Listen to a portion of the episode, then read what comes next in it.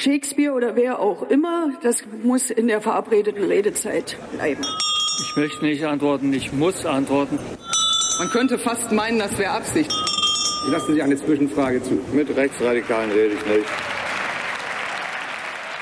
Hallo, hier ist der Bundestalk, der politische Podcast der Taz. Wir starten ins neue Jahr mit unserer hundertsten Folge. Die Ampel hat versprochen, Cannabis zu legalisieren und kommt dann nicht, mit nicht so richtig voran. Das ist heute unser Thema.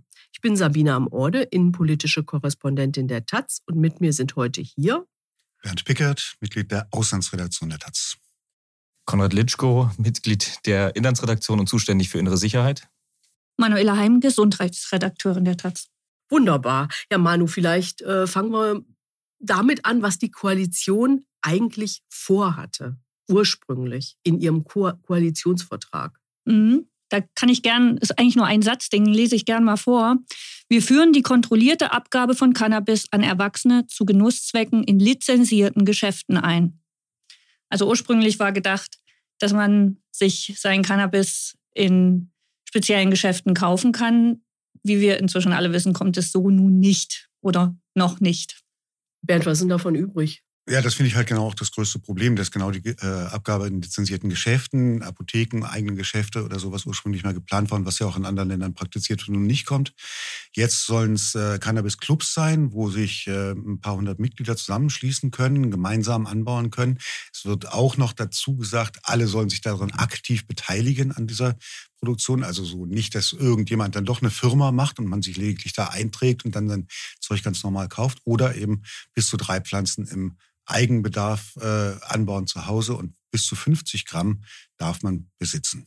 Aber auch das ist ja ein äh, fortwährendes Ring. Ne? Also es war ja zuletzt die Grenze 25 Gramm, jetzt haben sie es angehoben. Dann ist die Frage, Abstände dieser Clubs zu ähm, Kitas, zu Schulen. Ähm, auch da wurde ja gestritten, erst waren es 200 Meter, jetzt sollen es 100 Meter sein. Also das ist immer noch so ein bisschen Work in Progress, oder? Ja, aber daran merkt man auch, dass die, die die Gesetze machen, nicht unbedingt die Cannabis-KonsumentInnen sind. Also zum Beispiel die 50 Gramm ergeben sich ja daraus, dass wenn ich zu Hause drei Pflanzen anbaue ähm, und dann einmal ernte, dann komme ich eigentlich selbst mit 50 Gramm, glaube ich, schlecht hin. Außer wenn ich ein ganz schlecht begabter Gärtnerin bin. Ähm, äh, und die 25 Gramm, das kam halt überhaupt nicht hin. Also wenn du erntest und erntest dann da irgendwie, sagen wir mal 50 Gramm, ähm, äh, was machst du dann mit den übrigen 25, als es noch 25 war? Ne? Spülst du die dann die Toilette runter oder wie? Also es gab so ein paar Punkte im Gesetz, die hauten so gar nicht, oder im Gesetzentwurf, die hauten so gar nicht hin. Und mit den 200 Metern nur ganz kurz war es eigentlich auch so. Ähm, äh, es gab dann so eine Karte, ähm, wo man sieht, wo kann denn dann überhaupt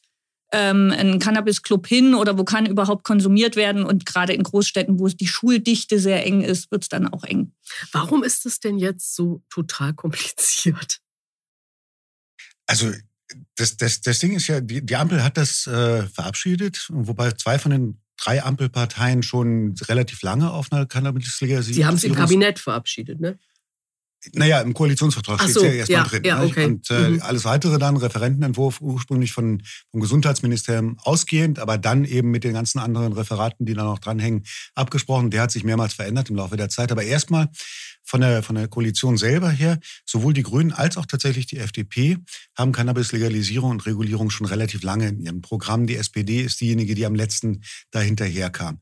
Die SPD hat sich so ab Mitte der 2000er Jahre ungefähr, hat es bei der SPD einen internen Prozess gegeben, ursprünglich mal ausgehend von einigen wenigen Abgeordneten und angestoßen von der Friedrich-Ebert-Stiftung, damals das Lateinamerika-Referat, weil die die Schäden der Prohibition in Lateinamerika insbesondere gesehen haben, also Schäden, die jetzt nicht mit dem Konsum zu tun haben, sondern mit der Illegalität der Vermarktung zu tun haben. Das heißt, die Stärkung von illegalen Organisationen, von kriminellen Organisationen, die auf diese Art und Weise erstens Strukturen aufbauen, zweitens unglaublich viel Geld kriegen, haben gesagt, da muss man ran. Und haben das dann, natürlich gab es dann auch Beispiele schon in anderen Ländern, die das ja schon länger praktiziert haben, haben das dann versucht, auf Deutschland zu übertragen. Aber es hat in der SPD wahnsinnig lange gedauert, bis da einigermaßen Mehrheiten für da waren. Und die sind bis heute nicht so ganz eindeutig. Gerade von den SPD-Leuten und von einigen Sicherheitspolitikern in der SPD gibt es bis heute eigentlich große Vorbehalte dagegen, dass das überhaupt so passiert.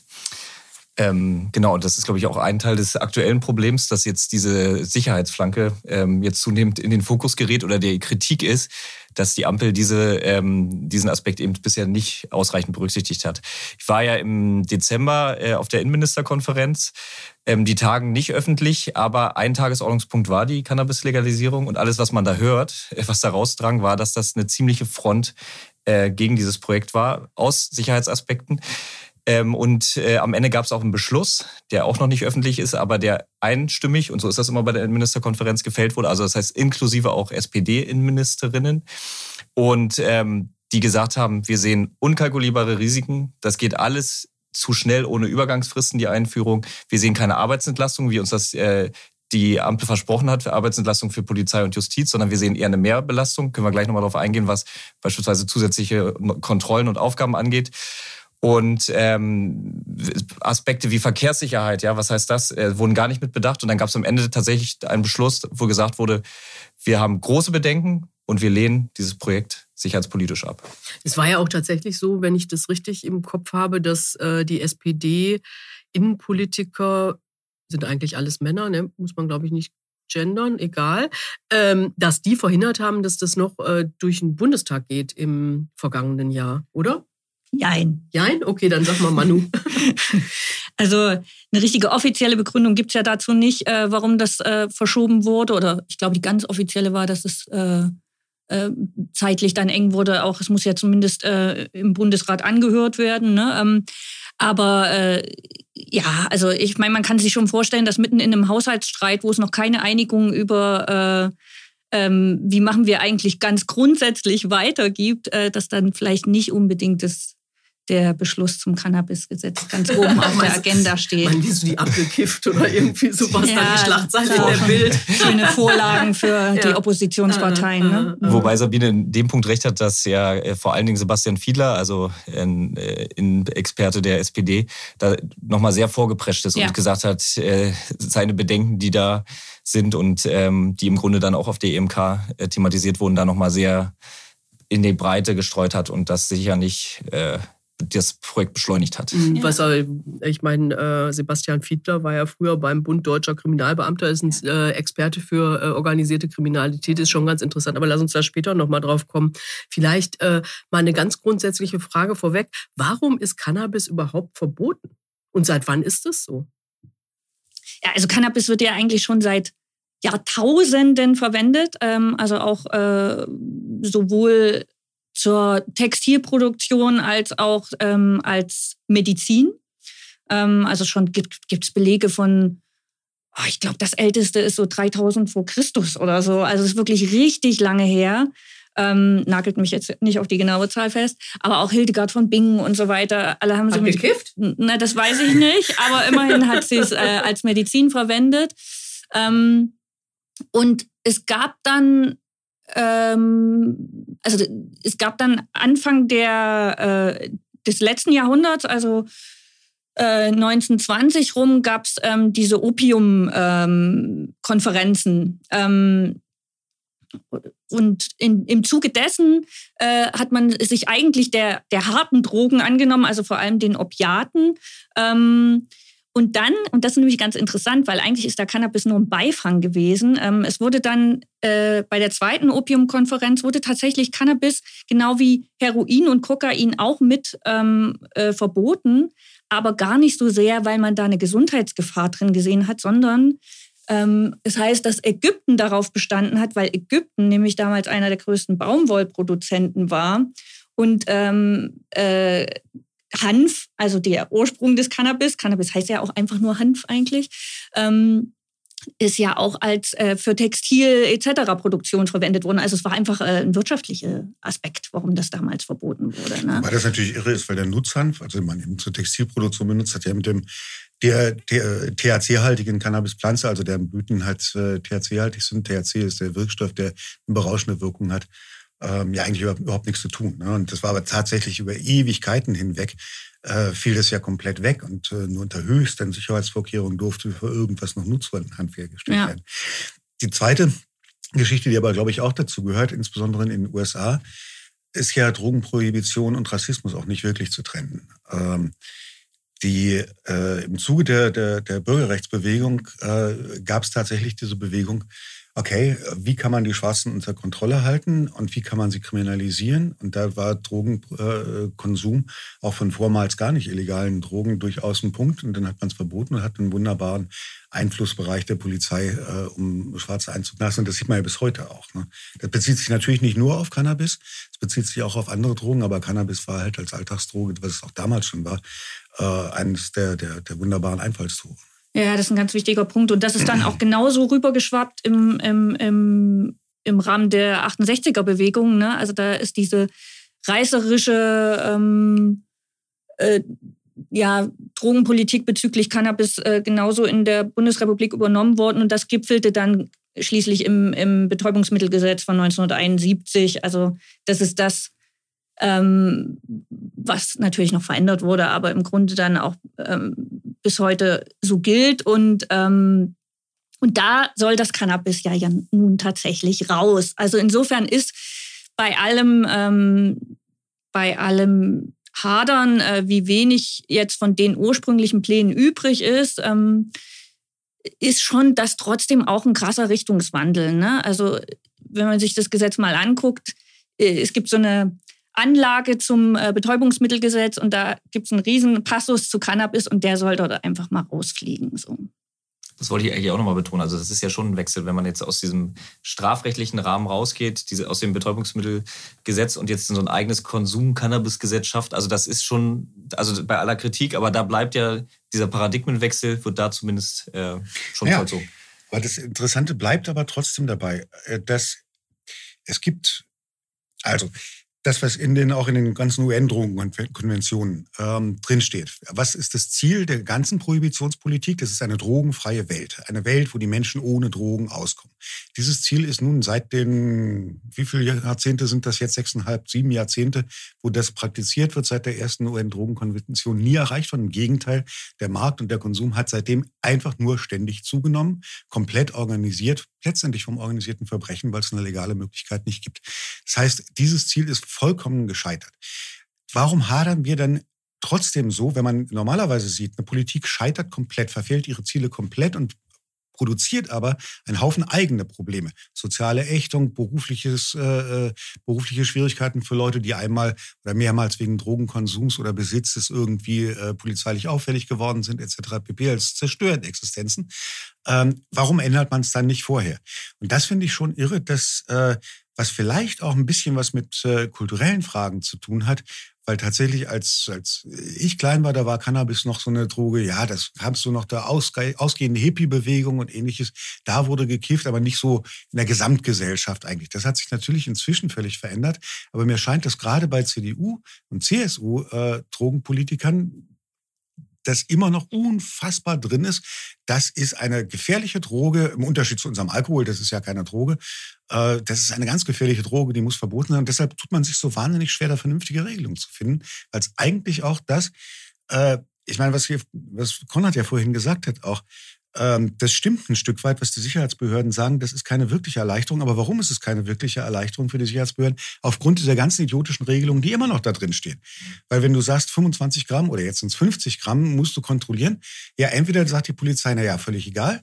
Oder sie sagt, sie kontrollieren es. Wenn sie es kontrollieren, ist es viel Arbeit. Dann holen sie die Feinwaage raus und, und messen da ab. Nee, aber das ist ja, es ist ja nicht nur die ähm, Union, es ist ja auch die Bundesärztekammer und äh, weiter, die da waren. Ich glaube, das ist so der Faktor, dass sie sagen, ja, die Gesundheitsrisiken sind uns immer noch nicht, jedenfalls ganz klar. Und ähm, wir wollen nicht mit dieser Legalisierung diesen Anreiz haben, das ist ja alles ungefährlich, äh, los geht's. Und wir müssen das stückchenweise aufdröseln, würde ich sagen. Also diese ganzen einzelnen Fragen, die ihr jetzt angerissen habt. Ähm, vielleicht können wir einmal vorher noch mal, könnt ihr noch mal sagen, was sind eigentlich äh, ähm, die, die Konsequenzen daraus, dass Cannabis illegal ist? Hm. Ähm,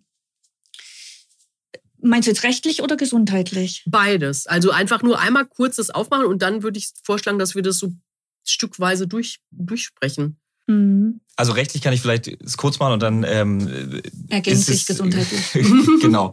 Ist es so, ich hatte äh, vorhin noch mal kurz reingeguckt, die Kriminalstatistik sagt, Ähm, also von diesen 340.000 äh, Rauschgiftdelikten im Jahr 2022, für 2023 gibt es da noch keine verlässlichen Zahlen, haben immerhin 200, gut 200.000 einen Cannabisbezug gehabt. Das kann aber auch erstmal vieles heißen.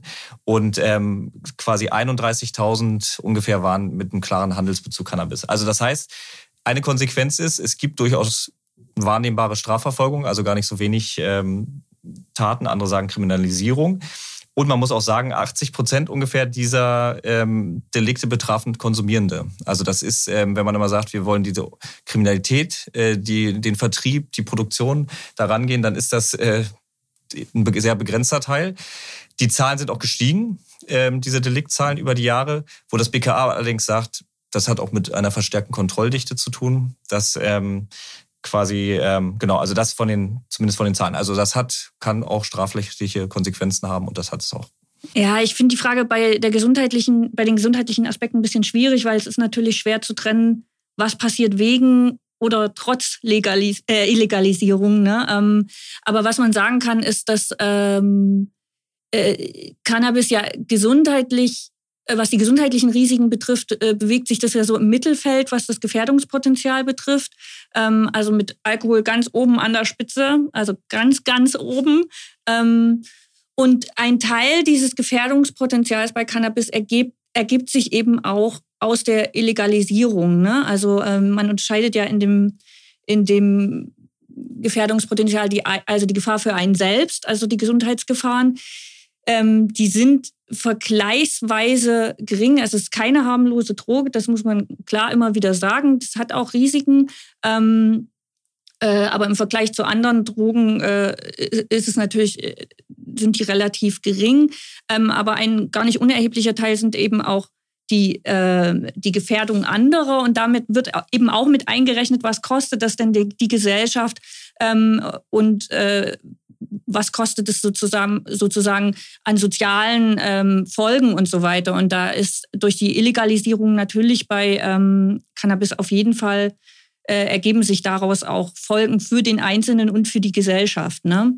Ähm, und wenn man so ganz auf die Gesundheitsgefahr äh, schaut, ähm, ist schon auch interessant. Also ich meine, wir können nur schwerlich eine gute Aufklärung, also es bemühen sich viele um eine gute Aufklärung, gerade bei jungen Menschen bezüglich Cannabis. Aber das ist natürlich bei einer illegalisierten Droge und äh, einer Null-Toleranz-Politik zumindest erschwert, sagen wir mal so. Ähm, also gerade was betrifft risikoarmen Konsum, ähm, äh, welche Konsumformen äh, sind gesundheitlich ähm, risikoärmer. Also man kann es ja nicht nur rauchen. Das Rauchen hat zum Beispiel die Folgen, dass, die wir auch vom Tabak kennen, ne? ähm, also Lungenschädigung äh, etc. Ähm, aber auch sowas wie, wenn ich ein Problem mit Cannabis habe und es gibt Jugendliche und junge Menschen, die haben ähm, therapiebedürftige Probleme mit Cannabis und nicht, also solange die Droge äh, illegal ist, ist natürlich die Hemmschwelle, sich damit äh, auch an ähm, entsprechende Einrichtungen zu wenden und Beratungsstellen natürlich höher. So, ne? Ja, das ist so ein, ich erinnere mich noch, als meine Kinder in der Schule waren, so in der siebten oder achten Klasse kam in die Elternversammlung, dann ging es um Drogenaufklärung. Wer hat die gemacht? Ein Polizist. Und zwar einer, der äh, noch dazu, ich habe damals äh, im Osten gewohnt und das war so Mitte der 2000er Jahre, da war die Elterngeneration war noch nicht eine, die selber in ihrer Jugend im Osten mit Cannabis groß geworden war, weil es im Osten tatsächlich kaum gab.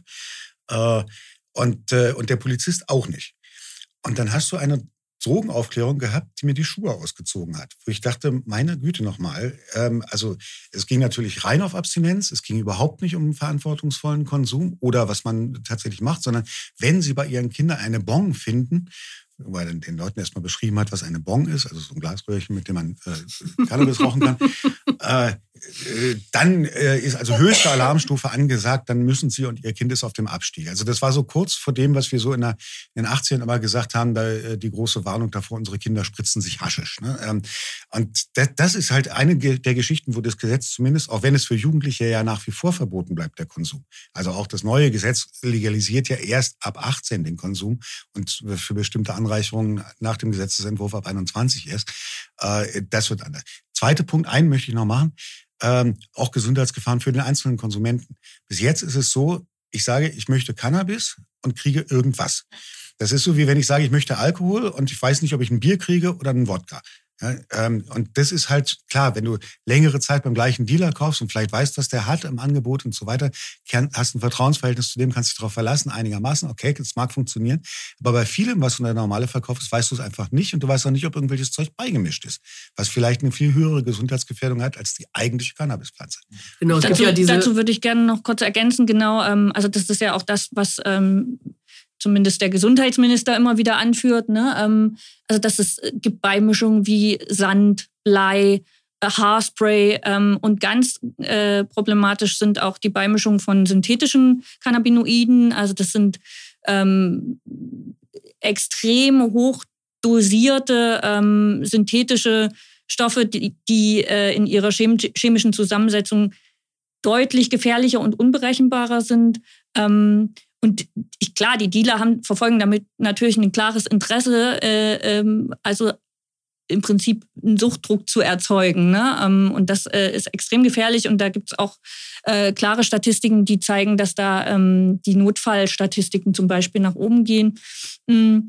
Und äh, ein zweiter Punkt ist noch, ähm, wir, haben, wir sehen ja in den letzten Jahren ähm, eine Entwicklung, dass äh, die THC-Züchtungen oder die Cannabiszüchtung mit einem immer höheren äh, THC-Gehalt daherkommen. Also das hat sich verdreifacht, vervierfacht teilweise.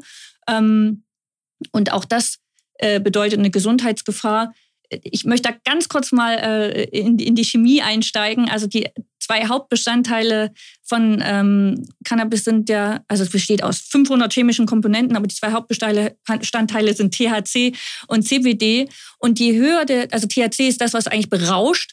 Und ähm, CBD ist so ein bisschen wie so ein Gegenspieler und mildert die Wirkung ein bisschen ab. Ähm, und je höher der THC-Gehalt, desto geringer fällt die Wirkung des CBDs auch aus. Und bei synthetischen Cannabinoiden ist das CBD ganz weg. So. Und das äh, sorgt einfach dafür, dass die, die Wirkung, die, diese negativen Wirkungen, die Cannabis haben können, kann viel stärker ausfallen können. Ähm, die anderen Beimischungen, die du äh, genannt hast, sind wahrscheinlich, um das einfach schwerer zu machen, damit, es, äh, damit man mehr Kohle damit machen kann, oder? Hm. Ja. Ähm, vielleicht noch eine Frage, bevor wir noch mal einmal dann vielleicht zu dieser ganzen Gesundheitsfrage und Kinder- und Jugendschutz kommen. Wer kifft eigentlich oder, oder konsumiert Cannabis in welcher Form auch immer? Ähm, also dazu, ich meine, einer der Gründe, also wir haben vorhin über die, äh, also über die Folgen ähm, der Kriminalisierung gesprochen, was so die ähm, kriminellen Strukturen und so betrifft. Der andere Punkt ist ja, äh, warum wir über Legalisierung sprechen, dass trotz Illegalisierung die KonsumentInnenzahlen seit Jahren ansteigen. Ne? Ähm, also es gibt eine Statistik äh, zu den Konsumentinnenzahlen seit den 70er Jahren, ähm, für die ostdeutschen Länder erst seit äh, den 90er Jahren. Ähm, und da sehen wir klar, ähm, die, die steigen an und die steigen halt auch bei den jungen Konsumentinnen an, vor allem bei den jungen Erwachsenen. Ähm, äh, das heißt, je jünger das, also dazu, ja, äh, da muss man vielleicht noch zu sagen, dass äh, die jungen Konsumenten halt die besonders gefährdete Gruppe sind. Deswegen gucken da alle so drauf. Deswegen guck auch ich und auch der Bundesgesundheitsminister mal auf die Gruppe ähm, der Jugendlichen und der jungen Erwachsenen bis 25. Das können wir dann bei den Gesundheitsgefahren vielleicht auch nochmal sagen. Da geht es um Hirnreifung und so weiter. Ähm, und in den Gruppen äh, steigt, also vor allem in der Gruppe der jungen Erwachsenen steigt der Konsum stark an und ist inzwischen auf dem höchsten Wert seit immer quasi, also seit Beginn der Aufzeichnung. Also ich habe jetzt natürlich ein bisschen geguckt und ich habe äh, eine Zahl gefunden, wo ich jetzt mir doberweise die Quelle nicht dazu geschrieben habe. Sehr gut. Ähm, äh, 4,5 Millionen Erwachsene haben ähm, 2022 wenigstens einmal im Jahr ähm, Cannabis konsumiert. Ja, ich finde, die Zahl ist immer so ein bisschen sinnlos, ehrlich gesagt. Ähm, weil ich meine, klar, wir können äh, bei dieser Nulltoleranz, dann ist einmal Kiffen auch Kiffen quasi. Aber wenn wir über problematischen Konsum sprechen, dann reden wir ja von viel äh, höheren äh, Frequenzen quasi.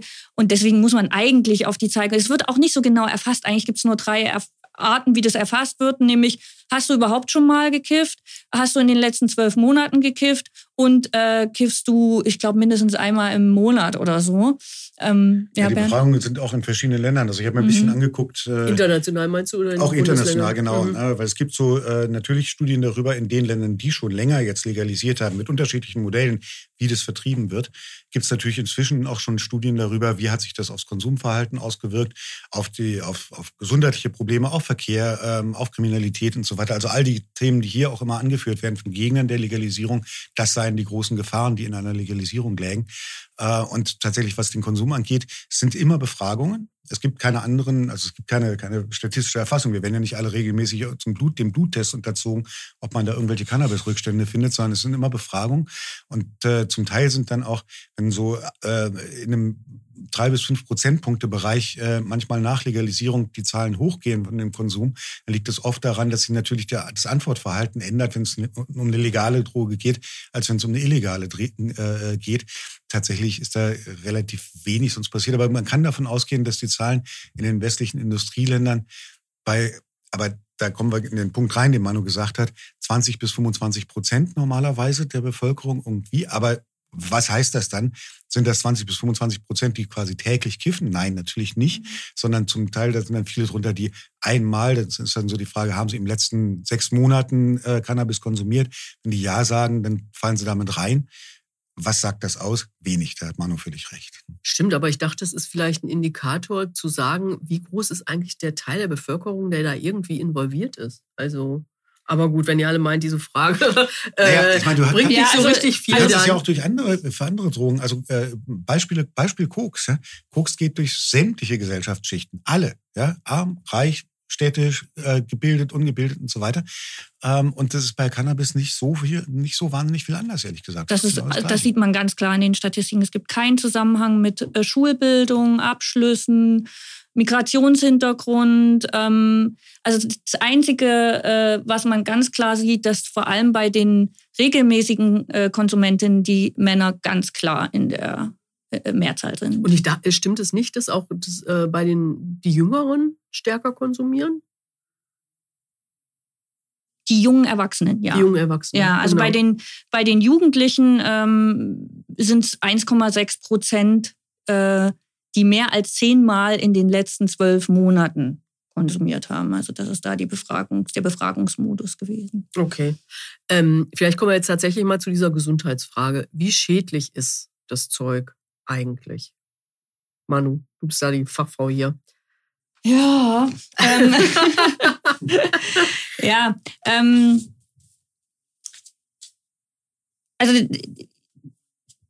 ja, ich äh, ich, ich fange mal mit der Wirkweise an. Ne? Also vielleicht müssen wir da noch ein bisschen basaler anfangen. Also äh, das ähm, Cannabis ist, äh, das, es gibt ein körpereigenes ähm, äh, System, wo es eigentlich Stoffe gibt, die ganz ähnlich wirken wie Cannabis. Das wurde erst in den 80ern entdeckt. Ähm, ist ganz interessant, aber damit langweile ich euch jetzt nicht. Ähm und da, äh, wenn ich jetzt äh, äh Cannabis konsumiere, dann fluten, flutet das THC, was eben ganz ähnlich aufgebaut ist, diese Rezeptoren.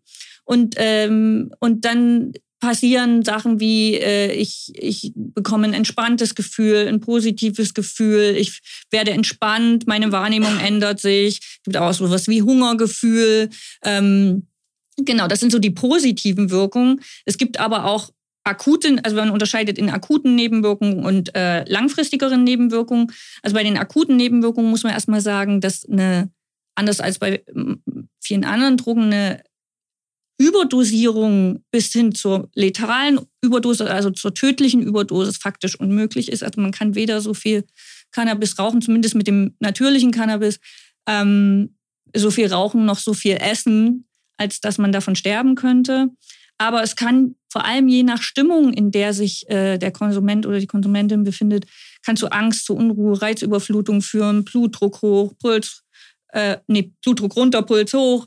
Ähm, aber das sind natürlich nicht die Sachen, die du jetzt meinst, wahrscheinlich, sondern bei den Gesundheitsgefahren geht es äh, geht's ja um Sachen, die dann wirklich richtig gefährlich werden. Und da ist die, die also eine Sache ist die Konsumform. Ähm, wir hatten es ja vorhin schon kurz angesprochen. Ähm, also wenn ich, was ja die meisten machen, wenn ich Cannabis rauche, ähm, in der Regel als Tabak-Cannabis-Gemisch, dann habe ich im Prinzip die gleichen, ähm, gleichen Risiken, die ich auch als äh, Zigarettenraucherin habe. Ähm, also Lungenschädigung bis hin zum Krebs ähm, und Schädigung anderer Organe. Ähm, beim Cannabis gibt's äh, noch Erfassungen zu äh, sowas wie sozialer Rückzug, ähm, Vernachlässigung Schule, Arbeit. Es gibt äh, immer wieder diese Aussage, Menschen, die häufig Cannabis konsumieren, brechen öfter die Schule ab, besuchen seltener eine Universität, haben äh, seltener einen, einen akademischen Abschluss. Ähm, da will ich aber gerne später nochmal was zu sagen.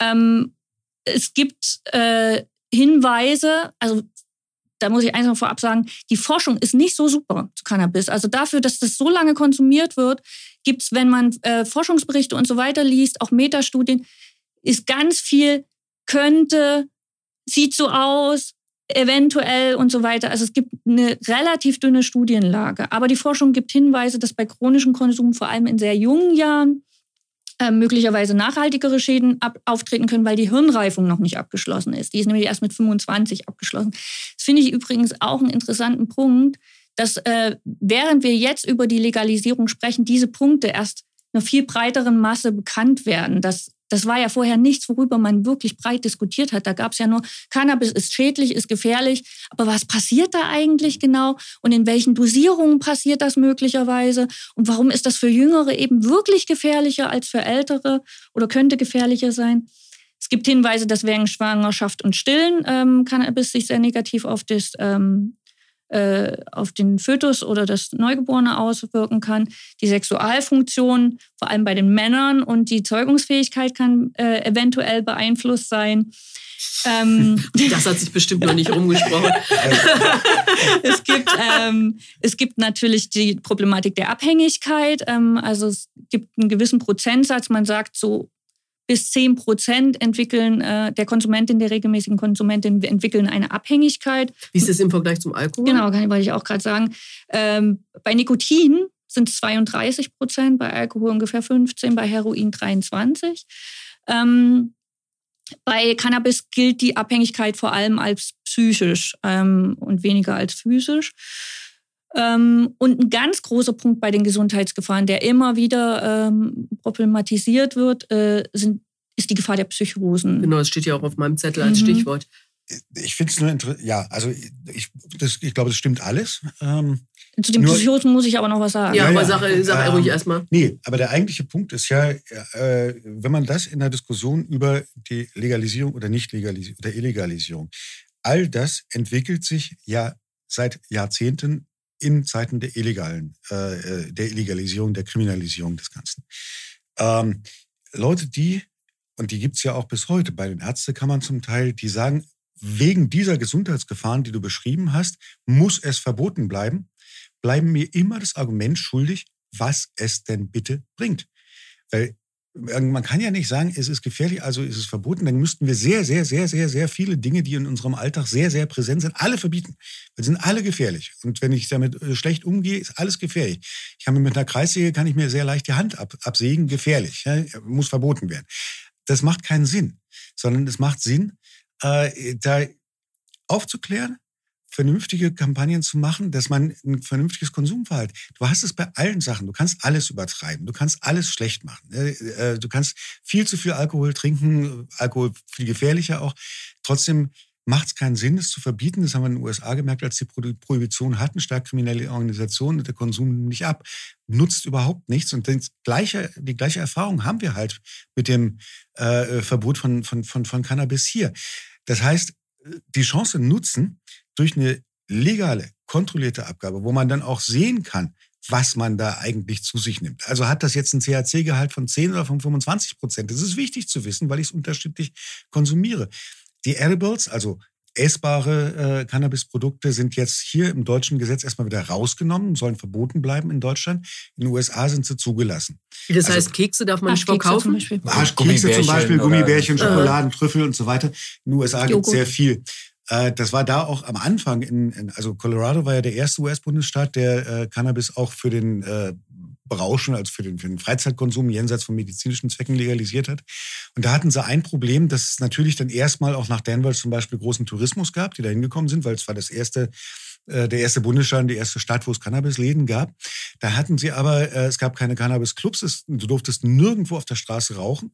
Du durftest in Hotelzimmern, wenn du da hinkommst, äh, darfst du sowieso nicht rauchen in den USA und Cannabis erst recht nicht. Das heißt, was haben die Leute gemacht, wenn sie da hinkommen wollten, um was zu konsumieren? Sie haben sich Edibles gekauft und zu dem Zeitpunkt waren die Edibles noch überhaupt nicht gekennzeichnet. Also da wusste man nicht, wie viel THC-Gehalt hat jetzt mein Trüffel oder so. Und jeder, der das schon mal probiert hat, weiß, die Wirkung beim Rauchen geht relativ schnell. Beim Essen kann es ganz schön lange dauern, bis du eine Wirkung verspürst.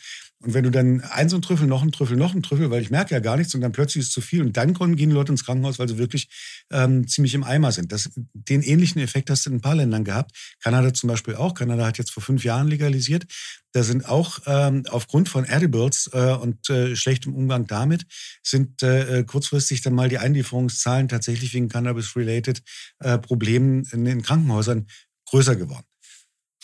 Vielleicht nur, um äh, meinen Aspekt hier nochmal mit äh, reinzubringen. Also Gesundheitsschutz ist das eine, aber tatsächlich auch, wenn wir gucken, ähm, was an Repression gelaufen ist, ähm, das hat ja auch nichts gebracht in dem Sinne. Also ich erinnere mich, ich habe auch vor zehn Jahren schon in Berlin über den Görlitzer Park berichtet, wo da äh, Drogenhandel offen stattfindet. Die Polizei ist tagtäglich da reingegangen ähm, hat die Leute aufgescheucht und dann am nächsten Tag, nee, eigentlich äh, direkt danach, wenn die Polizei weg war, waren die Dealer wieder da.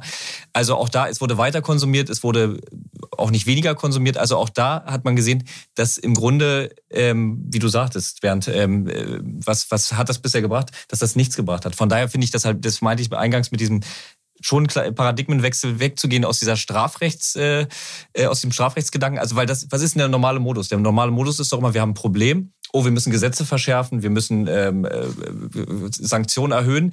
Und dass man jetzt sagt, okay, diese Spirale, wir gehen da mal raus, wir denken mal anders, wir sagen, wir reden hier tatsächlich über nicht ein Strafrecht, sondern ein Gesundheitsproblem. Das ist erstmal, finde ich, äh, grundsätzlich sympathisch und richtig. Aber wir müssen trotzdem einmal noch mal über die Psychosen reden. Ach, das fehlte, sind, das ja, fehlte jetzt irgendwie noch, äh, äh weil das ist ja tatsächlich das, was am äh, häufigsten vorgebracht wird und was vielleicht auch das größte Problem ist. Das kannst du besser einschätzen als ich, Manu.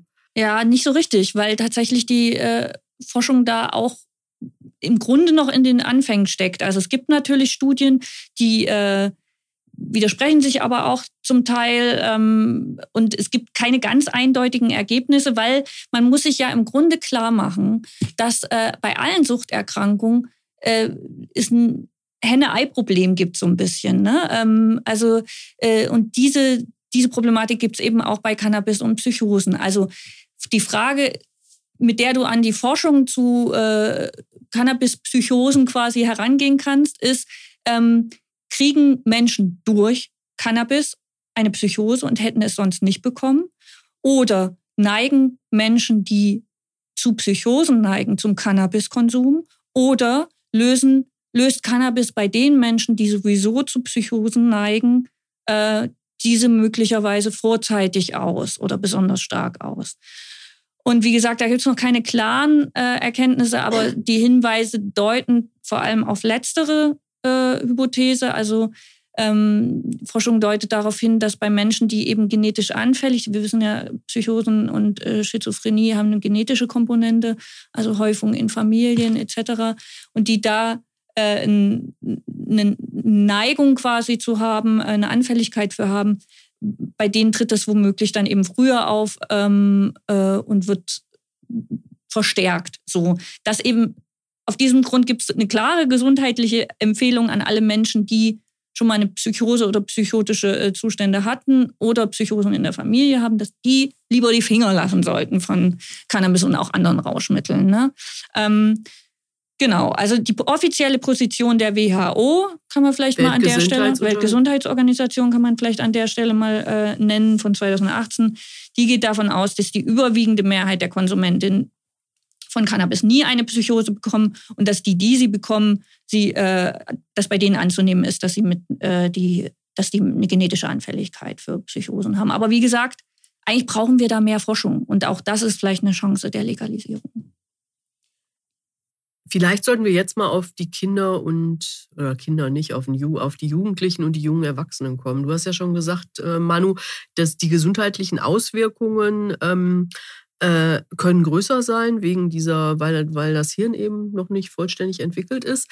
Ähm, das wird ja auch immer als Argument vorgebracht in dieser ganzen Debatte. Ähm, ähm, wenn man es legalisiert, sind vielleicht Jugendliche leichter äh, anfällig dafür oder sie kriegen es eher oder so. Ähm, gleichzeitig ist es ja so, dass, äh, dass man das Gefühl hat, man kriegt es doch sowieso überall, also zumindest in Berlin, wenn man das irgendwie, wenn man Kinder in dem entsprechenden Alter hat, an den Schulen irgendwie, da, das, ich nehme mal an, dass das äh, fast jedes äh, Berliner Elternteil weiß. Ähm, ist das wirklich ein Argument? Also ich finde, es ist also zumindest kein Argument gegen die Legalisierung. Das wäre vielleicht auch nicht, das alleine wäre auch nicht unbedingt eins dafür. Außer diesem Aufklärungsaspekt, über den ich vorhin gesprochen habe, dass du natürlich anders aufklärst über eine Droge, die im Prinzip legal ist, wenn auch für Jugendliche nicht zugelassen, als, äh, als gibt für Alkohol äh, gibt es viel mehr Aufklärung. Ne? Das mag auch nicht reichen. Jugendalkoholismus bleibt ein Problem, ganz, ganz klar. Und trotzdem ist es normaler. Also Eltern äh, reden mit ihren Kindern schon darüber, pass mal auf, das und das mischte besser nicht. Und wenn du das schon hast, dann lässt du das besser bleiben und so. Und ähm, eine ähnliche. Beim Alkohol meinst du? Beim jetzt? Alkohol jetzt mhm. in diesem Fall. Nicht? Ähm, und das ist auch akzeptiert, dass das so gehandhabt wird, äh, äh, auch in Schulen akzeptiert. Und jeder weiß natürlich, dass die allerwenigsten mit 18 wirklich das allererste Mal Alkohol trinken. Genauso wie es in den USA, wo es erst ab 21 zugelassen ist, die allerwenigsten mit 21 wirklich ihren ersten Schluck Bier trinken, sondern natürlich findet es irgendwie früher statt. Das wird auch nicht, nicht verändert werden. Ähm, Interessant finde ich dabei wieder, sich anzugucken, wie ist es in den Ländern gelaufen, die schon seit einigen Jahren äh, eine Entkriminalisierung oder gar eine Legalisierung mit kontrollierter Abgabe haben. Auch da ist die Abgabe an Jugendliche verboten. Und auch da war ein, eines der großen Argumente der Gegner, war, dann wird es für Jugendliche viel einfacher zugänglich sein. Und die Prävalenz unter Jugendlichen hat überhaupt nirgendwo zugenommen. Sie hat wirklich nicht zugenommen. Sie hat auch nicht abgenommen. Ja, muss man auch dazu sagen, sie hat auch nicht abgenommen. Äh, äh, aber, aber sie hat nirgendwo signifikant zugenommen. Weder in den USA, noch in Kanada, noch in Belgien, noch in Portugal, noch in Uruguay. Ähm, so. Ganz stimmt das meines Wissens nicht, Bernd. Also wenn man sich die äh, Vergleichsstudien, also es gibt da ja von den äh, Vereinten Nationen Vergleichsstudien und es gibt auch von äh, ein Gutachten, das im Auftrag des Bundesgesundheitsministeriums erstellt wurde, was so eine Metastudie über äh, zu Studien aus diesen Ländern ist es ist schon so, dass es ähm, in den Jahren nach äh, Legalisierung einen Anstieg gibt, der auch, also da muss man ja wieder trennen, in dem Land, in dem sowieso die Konsumzahlen ansteigen, wird es auch nach der Legalisierung weiter einen Anstieg geben. Aber man sieht schon, gerade in den US-Bundesstaaten, sieht man, ähm, dass, äh, dass im Vergleich zu Staaten, in denen nicht legalisiert wurde, ähm, ist schon ein leichten nur, aber schon erhöhten Anstieg. In, in äh, Kanada sehen wir das auch. Und ich finde das ehrlich gesagt auch überhaupt nicht verwunderlich. Und deswegen habe ich das vorhin äh, so erwähnt mit diesen, was für eine Art von Konsum haben wir denn überhaupt? Und darauf müssen wir gucken. Na klar, wenn ich legalisiere und sich der Gebrauch noch weiter normalisiert, dann wird es mehr Menschen geben, die Cannabis ausprobieren. Das, ich glaube, da braucht man sich keine Illusionen machen. Also wenn man das gar nicht will, dann dürfte man nicht ähm, ähm, legalisieren. Also wir legalisieren ja auch, weil wir denken, dass diese Droge nicht so problematisch ist, als dass ein Einmalkonsum oder ein gelegentlicher Konsum gefährlich wäre. Also wir müssen auf den problematischen Konsum gucken. Also ich glaube, es ist eine Illusion zu denken, dass äh, wenn sich eine gewisse Normalisierung einstellt, dass nicht mehr Leute ausprobieren. Also das ist doch, ist doch ja, ganz wobei, logisch. Also ich habe das Gefühl, ja, es mag einen Unterschied geben, auch wieder zwischen Berlin und ländlich oder Großstädten, ist ja nicht nur Berlin, und ländlichem Raum. Aber das, also meine Kinder sind mit elf, zwölf leichter an Cannabis rangekommen als an Tabak. Weil Tabak hätten sie in den Laden gehen müssen äh, oder natürlich für irgendeinen finden, der ihnen was mitbringt. Klar, durch, das wird es auch immer geben. Aber äh, der, an der Schule wurde im Prinzip nicht mit Tabak gedealt. Mit Hasche schon oder, oder Gras halt. Ne? Ähm, und äh, das ist, glaube ich, äh, also ich sehe nicht, dass sich da was verändern sollte, dadurch, dass die Zugänglichkeit für Erwachsene legaler, kontrollierter wird zu besserem Zeug auch, äh, wo man eben diese ganzen Gefahren, über die wir vorhin gesprochen haben, von irgendwelchen Beimischungen erstmal nicht hat. Äh, warum das jetzt äh, in einer in, in Großstädten, wo der Zugang für Kinder und Jugendliche wahnsinnig einfach ist und noch dazu der Reiz des Verbotenen natürlich auch noch mal dazu kommt, äh, warum das sich ändern sollte. Und tatsächlich, es gibt ja eine Studie vom Wissenschaftlichen Dienst des Bundestages äh, im Zuge der Legalisierungsdebatte in Auftrag gegeben, die genau so eine Vergleichsstudie oder sich die Studien aus all den Ländern, die schon legalisiert haben, mal angeguckt haben. Und ja, in einigen Ländern gibt es sowas und in einigen US-Bundesstaaten gibt es auch sowas, dass es in den Jahren unmittelbar nach der Legalisierung so für ein, zwei Jahre einen Anstieg gibt und danach pendelt sich so auf Normalmaß ein, so ist es bei den meisten Ländern gewesen. Aber das dauerhaft äh, tatsächlich der Konsum dadurch wahnsinnig viel höher ginge, weil man sagt, das ist jetzt eine ganz normale Droge. Das ist bis jetzt zumindest nicht nachzuweisen. Hm. Also genau, ich habe, das habe ich auch in, unter anderem in diesem Technical Report, glaube ich, auch so gelesen, dass es erstmal einen Anstieg gibt, der dann sich aber ein bisschen nivelliert. Aber das ist genau die, ähm, was die äh, Sicherheitsbehörden, ähm, was die Polizeigewerkschaften, was der Richterbund sagt. Also das ist schon ähm, den Effekt haben könnte, dass man zumindest jetzt, man hat dieses Verbot und quasi das schreckt dann vielleicht doch noch Leute ab, die sagen, oh, ich will mich da nicht äh, Kriminalisierung und Repressionen aussetzen, ich mache es lieber nicht. Dann hast du es nicht mehr, dass es dann schon ein konsumförderndes Signal gibt und, und die Leute, die jetzt vielleicht noch zurückschrecken, dann sagen, okay, jetzt bin ich auch dabei. Das ist jedenfalls das, was dort immer so ähm, gesagt wird und davon gehen die, äh, daher gehen die alle davon aus, dass das einen Anstieg geben wird und dass das in die Breite gehen wird. Ich glaube, am Ende ist entscheidend tatsächlich, welches Modell haben wir. Also wie sind die ähm, Verfügbarkeiten? Also wir sind jetzt ja tatsächlich sehr starr mit diesen Clubs. Ähm, das heißt, daneben wird zwangsläufig ein Schwarzmarkt weiter existieren und dann werden Leute auch dahin gehen. Äh, hätte man so eine Coffeeshop, und das zeigt sich auch in den Ländern, dass da genau diese, ähm, wie viele Coffeeshops gibt es beispielsweise, also diese individuelle Verfügbarkeit entscheidet dann auch letztlich, ähm, was man an Anstiegen hat oder nicht. Nur der Vollständigkeit halber, äh, Bernd, ähm, die, die, es gibt beide Phänomene. Also es gibt diesen kurzfristigen Anstieg und bei den Erwachsenen gibt es aber auch tatsächlich einen Anstieg, der erst so zwei, drei Jahre nach äh, Legalisierung eintritt, weil natürlich sich ein legaler Markt auch erst nach einer gewissen Zeit wirklich etabliert und aufbaut. Ähm, äh, und wir müssen auch zu den Studien aus den anderen Ländern sagen, ähm, also äh, langfristige Beobachtung ist da auch noch schwierig. Ne? Also äh, gibt's, gibt's ja, also ich meine, das, das Land, was da die längste Erfahrung hat, ist Uruguay, ne? Und ähm, da, da sind die Daten ja auch also da, da, die haben ja ein ganz bestimmtes Legalisierungsmodell. Ne? Also die Länderdaten sind auch schwer vergleichbar, weil es wirklich sehr unterschiedliche Ansätze zur Legalisierung gibt. Also da kannst du ja vielleicht dann auch noch was zu sagen. Ja, Uruguay hat vor, äh, also 2011 äh, legalisiert. Ähm, das hat dann auch eine ganze Das war das allererste Land? Nee, was mit den USA? Da naja, gab es doch einzelne Staaten. Ähm, ja, einzelne Bundesstaaten in den USA ungefähr genauso lange.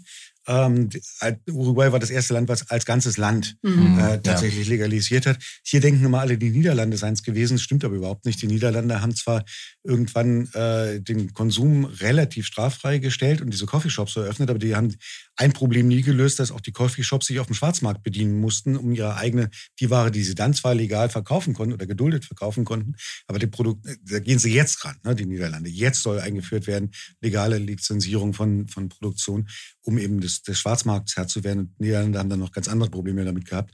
Das, das erste Land in Europa war, haben sie dann Wahnsinnstourismus dahin gehabt und so weiter und so fort. Das sind nochmal andere Geschichten, die man, äh, da, aber ähm, was, ich, was ich schon glaube, ähm, wenn du dir Klar, also Manu hat recht, die Studien sind natürlich, sie sind jetzt seit, äh, für Kanada sind seit fünf Jahren, 2018 haben die legalisiert. Äh, fünf Jahre ist noch kein besonders langer Zeitraum. Richtig. Und trotzdem glaube ich, und die haben ein sehr äh, gemischtes Modell. Also es gibt Cannabis-Shops, es gibt einen Internetversand auch, äh, es gibt die, die lizenzierte Produktion, es gibt hohe Steuereinnahmen darüber. Die Kriminalitätsrate äh, ist total runtergegangen. Also Cannabis, logisch, Cannabis-related Geschichten sind total runtergegangen, was dann auch den anderen Effekt hat, dass äh, die Polizei hat weniger Möglichkeiten zu Racial Profiling. Äh, und es hat sich da sehr, sehr positiv auf, ausgewirkt, was Inhaftierungsraten und auch soziale, soziale und juristische Diskriminierung von Minderheiten, von ethnischen Minderheiten angeht. Äh, das könnte hier auch ein Effekt sein und in den USA auch, da sieht man das auch. Aber was wir hier jetzt haben mit diesem Modell, und das ist eigentlich mein Hauptkritikpunkt an diesem vorliegenden Gesetz, das ist einer der Punkte, den ich mit am wichtigsten finde, nämlich äh, tatsächlich kriminelle Organisationen und Strukturen zu bekämpfen, die, und das kenne ich nun wiederum aus Lateinamerika, da bezieht sich nicht nur auf Cannabis, aber eben auch, eine solche Macht entwickeln können, dass sie demokratische Gesellschaften wirklich komplett zersetzen können, gerade in den ohnehin nicht besonders starken, sehr für Korruption anfälligen kleineren Ländern. Das bezieht sich in, US, äh, in, in Lateinamerika vor allem so auf diese ganzen Durchgangsroutenländer Richtung äh, USA. Solange Milliardengeschäfte jedes Jahr. Sagst ja, ja, wir als Staat wollen da eigentlich keine Steuern mit verdienen und wollen das auch lieber nicht. Äh, illegaler Markt, nehmt ihr das mal. Ne? Ja, danke auch. Ne? Und dann hast du halt ein riesen Problem am Hacken. Abgesehen von äh, davon, dass natürlich bei vielen zumindest, wo du hier Cannabis kaufen kannst, jetzt kannst du auch anderes kaufen. Das wäre in Cannabisgeschäften nicht so. Aber wie ist denn das überhaupt? Diese, ähm, äh, das war ja auch ein Argument, was am Anfang immer kam, irgendwie, man kann da an den Schwarzmarkt ran. Ne? Also durch, wenn man das legalisiert, dann äh, vielleicht trocknet man ihn nicht ganz aus, aber es ist schon irgendwie ein großer Schritt in die Richtung. Ist es irgendwie haltbar mit dem Modell, was es jetzt gibt? Das ist, ja genau, das ist, äh, das ist ein Problem. Das, ähm, ursprünglich, deswegen ist das ja bei der Polizei beispielsweise gar nicht äh, nur eine geballte Front dagegen. Zum Beispiel hat die äh, Gewerkschaft der Polizei, die größte äh, Gewerkschaft, hat gesagt, doch, wir, wir gehen da erstmal mit, wir werden da ein, ähm, quasi eigene Positionen mit einbringen in diesen Gesetzgebungsprozess. Und ähm, der Bund der Kriminalbeamten, also äh, Vertretung von ähm, BKA und anderen, die haben sogar gesagt, wir sind eben genau, wir sind sogar offen für eine Liberalisierung, eben aus diesem äh, Punkt eben den illegalen Markt zu bekämpfen. Aber, und das ist jetzt tatsächlich das Problem, in diesem äh, Gesetzesverfahren hat sich das ja mit diesem Modell dieser Clubs ja derart reguliert und verschärft, dass man jetzt, äh, man muss da Mitglied werden, man muss eine gewisse Dauer Mitglied werden, ist, äh, man muss, kann da nur bestimmte Höchstmengen äh, produzieren, dass das derart äh, restriktiv ist, dass ich ziemlich sicher bin, dass daneben dieser ähm, Schwarzmarkt weiter existieren wird, weil man natürlich, die Frage ist auch, wenn das so aufwendig ist, was hat das am Ende für, für Preise, welchen, wie kommt man da überhaupt ran? Und dann, wenn ich Konsumierender bin, kann ich im Grunde aber vielleicht trotzdem weiter in den Park gehen und mich da ähm, ohne diese ganzen Auflagen äh, bedienen, glaube ich, ich mein, das wird weiter Bestand haben. Und dann ist eben die Frage, ist es da vielleicht sogar günstiger als äh, äh, anderswo? Also ich glaube, das ist jetzt tatsächlich ein Problem dieser Lösung, dass man den Schwarzmarkt damit nicht klein kriegen wird. Ich meine, es ist doch auch die Frage, äh, wer registriert sich in so einem Club? Das ist doch äh, auch auf die die Gruppe der Menschen, die, äh, die sozusagen bereit sind, über diesen Weg zu konsumieren, das hat doch schon was total Ausschließendes, oder? Weil das so kompliziert ist, weil du da erstmal Mitglied werden musst und so weiter und so fort. Äh, wie seht ihr Gut, das? Man, man, hat diesen Punkt, man kann ja jetzt diese drei Pflanzen zu Hause, das quasi würde einen vielleicht nochmal ähm, einen anderen Weg eröffnen, zu sagen, man muss sich da nicht registrieren. Das, hat, das hatte man, aber ich, würde, ich glaube trotzdem, äh, im Summe wird der Schwarzmarkt weiter existieren. Also ich meine, man muss dazu noch mal ganz grundsätzlich sagen, dass aus gesundheitspolitischer Sicht dieses, dieser Gesetzentwurf eine klare Abwägung ist zwischen, wie äh, versorgen wir die, die jetzt, ähm, vor allem die, die relativ viel konsumieren, mit sichererem und legalem ähm, Cannabis auf der einen Seite und auf der anderen Seite, wie sorgen wir dafür, dass wir keine Anreize für zusätzlichen Konsum schaffen. Und das was wir jetzt haben, ist das, was dabei rauskommt. Also ein völliger Verzicht auf Kommerzialisierung äh, des Verkaufs, ähm, wo man schon sagen muss, dass eine Kommerzialisierung auch immer das Risiko birgt, wie das Dealen aber auch, ne, ähm, äh, zusätzliche Kaufanreize zu, ähm, zu generieren. Ähm, ich, ich stimme zu. Also ich, ich, glaube, man darf diesen Gesetzentwurf auf keinen Fall bewerben mit äh, damit äh, verringern oder trocknen wir gar äh, kriminelle Strukturen aus. Dann verliert man in der Evalu Evaluation immer. Ähm, aber ich finde, man muss diese Abwägung schon machen. Also äh, es ist schon eine, also ich meine, wir, wir gehen hier nach Jahrzehnten äh, eines anderen Wegs äh, den Weg der Legalisierung. Und ich finde das an sich schon richtig zu gucken, okay, wir probieren jetzt was aus, das untersuchen wir begleitend ähm, und gucken, ob das funktioniert, was davon zu wenig ist, wo wir mehr machen müssen und so weiter. Also um das äh, nochmal zu klarzustellen, also ich finde das auch richtig und ich glaube auch, es bietet zumindest die Chance, den Schwarzmarkt einzudämmen, weil man eben Alternativen schafft mit den Clubs, mit dem Eigenanbau. Aber ich will nur sagen, dass der gänzlich verschwindet, diese Illusion sollte man sich nicht machen. Er ist auch auch da, wo es äh, wesentlich weitergehende Modelle gibt, ist der Schwarzmarkt nicht völlig verschwunden. Das muss man auch dazu sagen. Ne? Also weder in den USA, in den Bundesstaaten, äh, wo es, glaube ich, die weitestgehende äh, Lösung gibt, weil es ist zwar lizenziert, aber es ist mehr oder weniger kommerzialisiert. Ja, auch mit Werbeverbot und so weiter, aber es ist äh, sehr verfügbar und äh, sehr offen. Und du musst dich auch nicht registrieren. In Uruguay musst du dich auch als, als äh, Konsument registrieren. Äh, sowohl wenn du eine Pflanze zu Hause haben willst, als auch wenn du in einer Apotheke, und da gibt es auch nicht so viele Apotheken, gut, Uruguay ist ein kleines Land, äh, auch da haben das viele nicht gemacht, kennen dann aber vielleicht einen, der zu Hause anbaut und kriegen von dem ab und zu mal ein bisschen was. Ich finde, es hat hier zwei bis drei Probleme daran. Das eine ist, es wird auf den Schwarzmarkt sehr, sehr, sehr wenig Auswirkungen haben. Da bin ich mir sehr sicher. Das zweite ist, äh, wenn ich wirklich nur Gelegenheitskonsument bin, also ich habe ab und zu mal bei einer Party möchte ich einen rauchen, aber nicht jeden Tag und so weiter, dann ist dieses ganze Modell, wozu soll ich dann drei Pflanzen zu Hause haben oder auch nur eine? Ja, ähm, und wozu soll ich mich registrieren in einem Club und dann mithelfen müssen bei der Produktion, so wie es da alles drin ist? Das ist alles Unsinn. Dann will ich mir einfach irgendwo mal ein Gramm Gras kaufen. Fertig. Das kann ich aber nicht, zumindest nicht legal nach dem Modell, was jetzt kommt. Völlig blödsinnig. Tourismus. Ja, du willst vielleicht keinen Marihuana-Tourismus haben, aber Tourismus will Marihuana haben. Das merken wir in dieser Stadt. ja? Das bedienst du Schön nicht. Gruß ja? aus dem Girlie. Und so, naja, und, und so. Und das, das, das finde ich alles so, das ist so wahnsinnig zu kurz gesprungen, äh, wenn du da wirklich einen Durchbruch hinkriegen willst, gerade was die Bekämpfung von kriminellen und illegalen Strukturen angeht. Abgesehen davon, dass man sich immer noch Steuereinnahmen in vielen, vielen Milliarden Höhe, äh, da, was man dann auch wiederum in Prävention auch reinstecken kann oder für anderes Sinnvolles verwenden kann, äh, sich einfach durch die Lappen gehen lässt. Mein Eindruck ist schon immer noch, dass äh, eine zutiefst ideologische und nicht evidenzbasierte Grundhaltung, die insbesondere von konservativer Seite aus CDU, CSU, ihr erinnert euch alle an die alte äh, ehemalige CSU-Drogenbeauftragte Marianne Mortel, die sagte, Cannabis ist verboten, weil es eine illegale Droge ist. Ja, danke auch. Ne? ähm, so, äh, und sowas scheint sich für mich jedenfalls immer noch wahnsinnig festzuhalten und eben weit auch bis in SPD-Kreise rein.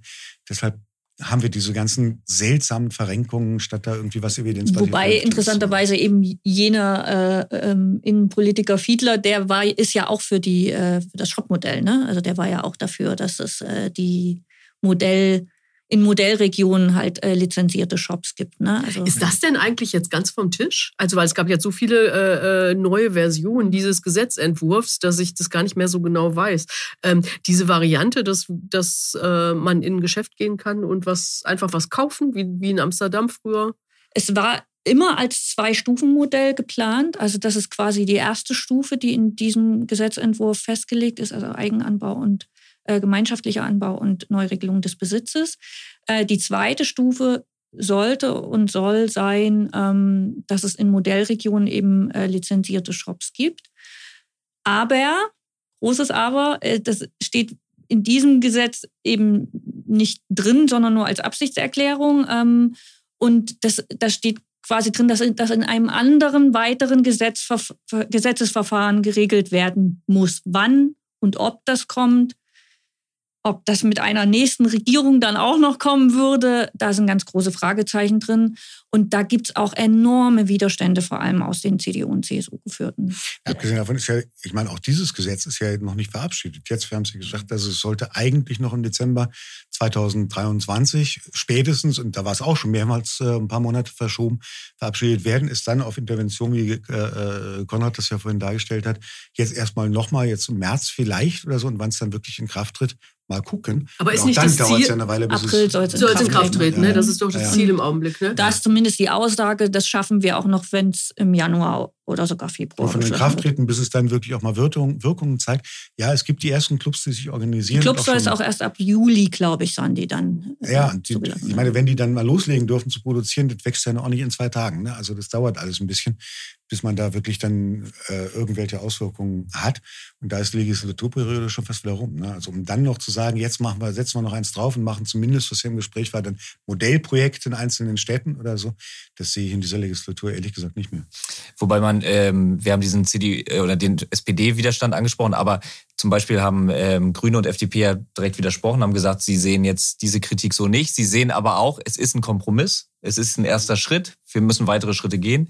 Ähm, und die halten daran eigentlich fest. Und äh, es gab den, auf dem jüngsten SPD-Bundesparteitag gab es auch einen Antrag, der wurde, glaube ich, aber am Ende dann zeitlich nicht mehr abgestimmt, der auch nochmal ähm, für die Legalisierung eingetreten ist. Wir haben den ähm, Drogenbeauftragten äh, ähm, Herrn Blinert, der auch ein SPDler ist, der auch für die Legalisierung ist. Also es gibt schon Stimmen, äh, auch gewichtige Stimmen in der Ampel, die das weiter ähm, vorantreiben. Und jetzt müssen wir aber sehen. Genau. Der war übrigens damals auch einer der treibenden Kräfte, die das zusammen mit der Ebert Stiftung auch vorangetrieben haben.